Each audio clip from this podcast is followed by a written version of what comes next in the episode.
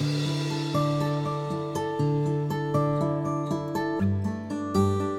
nuestro estudio del libro de Daniel siempre hemos buscado a nuestro Señor Jesucristo en cada página, en cada capítulo. En el capítulo 3 lo encontraremos en el lugar donde menos uno esperaría. Hoy analizaremos la segunda parte de Daniel capítulo 3 y buscaremos sus aplicaciones literales y espirituales para nuestra vida. Somos Magnolia y Oscar. Bienvenidos al análisis bíblico. Comencemos. Hasta aquí hemos visto a los tres jóvenes hebreos poner en práctica el principio que encontramos en el libro de Hechos capítulo 5 versículo 29. Es necesario obedecer a Dios antes que a los hombres. Ananías, Misael y Azarías conocían la ley de Dios. Ya vimos cómo en el capítulo 1 pusieron en práctica los principios de salud que se les había enseñado desde la niñez. Ahora su fidelidad es probada en el tema de los diez mandamientos, y allí ellos también fueron fieles, sabiendo lo que Santiago 2, 10 al 11 nos dice. Porque cualquiera que guardare toda la ley, pero ofendiere en un punto, se hace culpable de todos. Porque el que dijo no cometerás adulterio, también ha dicho no matarás. Ahora bien, si no cometes adulterio pero matas, ya te has hecho transgresor de la ley. Y aunque las consecuencias de esa fidelidad los llevara a la muerte, ellos estaban dispuestos a ser mártires. La palabra mártires nos lleva a la época de la Reforma, y de esa época podemos recordar una historia del gran reformador Juan Calvino.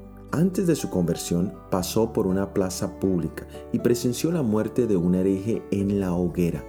Se llenó de admiración al ver la expresión de paz que se pintaba en el rostro del mártir. En medio de las torturas de una muerte espantosa y bajo la terrible condenación de la iglesia, daba el mártir pruebas de una fe y de un valor que el joven estudiante comparaba con dolor con su propia desesperación y con las tinieblas en que vivía a pesar de su estricta obediencia a los mandamientos de la iglesia. Sabía que los herejes fundaban su fe en la Biblia, por lo tanto, se decidió a estudiarla para descubrir, si fuese posible, el secreto del gozo del mártir. ¿Has buscado tú encontrar el secreto del gozo de esos mártires? ¿Cuál sería tu actitud ante una situación similar? Sin lugar a dudas el secreto está en el amor de Jesús, que nos da la fuerza para ser valientes hasta las últimas consecuencias.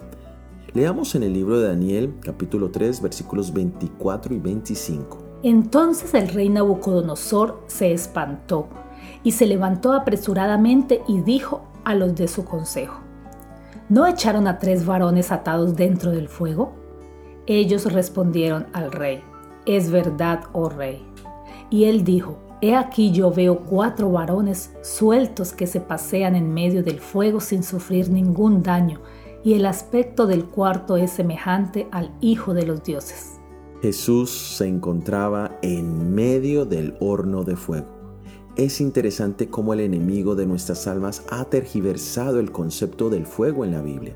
Leamos en Isaías capítulo 33 versículo 14. Los pecadores se asombraron en Sión, espanto sobrecogió a los hipócritas. ¿Quién de nosotros morará con el fuego consumidor? ¿Quién de nosotros habitará con las llamas eternas? Muchos al leer este pasaje llegan a la conclusión de que los que morarán en fuego consumidor y los que estarán en llamas eternas son los pecadores. La doctrina del castigo eterno ha sido promovida hasta el punto que casi en todas las religiones cristianas se cree en un lugar de castigo continuo o eterno, donde los que han rechazado el Evangelio serán torturados en fuego por la eternidad. Esto no solamente es un error bíblico, sino que desfigura totalmente el carácter de Dios. Lo interesante es que si leemos el siguiente versículo en Isaías capítulo 33, versículo 15, encontramos la respuesta bíblica a la pregunta del versículo 14. El que camina en justicia y habla lo recto, el que aborrece la ganancia de violencias, el que sacude sus manos para no recibir cohecho, el que tapa sus oídos para no oír propuestas sanguinarias, el que cierra sus ojos para no ver cosa mala. Este habitará en las alturas, fortaleza de roca será su lugar de refugio. Se le dará su pan y sus aguas estarán seguras. Aquí encontramos varias características que aplican a los que pueden caminar en medio del fuego consumidor y de las llamas eternas. Caminan con rectitud, hablan con rectitud, están lejos de la codicia, nunca recibieron soborno para pervertir la justicia, se tapan los oídos para no oír cosas violentas, cierran los ojos para no ver el mal. Aquí nos habla de las características de los hijos de Dios que han limpiado su vida del pecado y han lavado sus vidas en la sangre redentora de Jesús.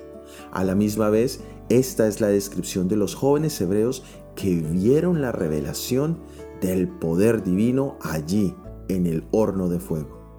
Para nosotros poder preservar la pureza de nuestras vidas, de la misma manera debemos cuidar las avenidas del alma, es decir, lo que vemos, lo que hablamos, lo que oímos y con quién nos relacionamos. Vivimos en un momento de la historia de este mundo en que la corrupción surge y abunda por todas partes.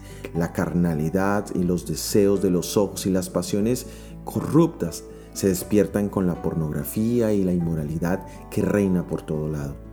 El corazón se corrompe por medio de la imaginación. La mente se complace en contemplar escenas que despiertan las pasiones más bajas, oscuras y viles. Estas imágenes viles, vistas a través de una imaginación contaminada, corrompen la moral y nos preparan para dar rienda suelta a las pasiones carnales. La victoria está en Jesús en la contemplación de Él como modelo divino. Aquello con lo que la mente entra en contacto tiene una influencia modeladora sobre nuestra vida y carácter. Ahora preguntémonos, ¿con qué personas nos estamos relacionando? ¿Qué cosas son las que hacemos cuando nadie nos ve? ¿Qué lugares, tanto físicos como virtuales, son los que más frecuentamos? Dios desea que seas tanto santo, puro y sin mancha, porque sin santidad nadie podrá ver al Señor. Necesitamos abandonar toda adoración al yo y recibir el amor por Dios y por los demás que llenó el corazón de Jesús. Permite que Dios te traiga a sus pies con cuerdas de amor divino. Entonces el mundo reconocerá el poder obrador de milagros de Dios y tú reconocerás que Él es la fortaleza y el ayudador de todos nosotros. Gracias por haber escuchado nuestro episodio del análisis bíblico para esta semana. La próxima semana continuaremos con nuestro estudio del libro de Daniel con el título Soberbia y humillación de Nabucodonosor. Recuerda suscribirte a los devocionales diarios Daniel en 365 días y si este material ha sido de bendición, ayúdanos a hacerle más visibles. Déjanos tus comentarios y opiniones en cualquiera de las plataformas donde nos escuchas. Suscríbete al canal, activa la campana para recibir nuevos videos. Todo ha sido producido por el Ministerio 147. Que Dios te bendiga. Amén.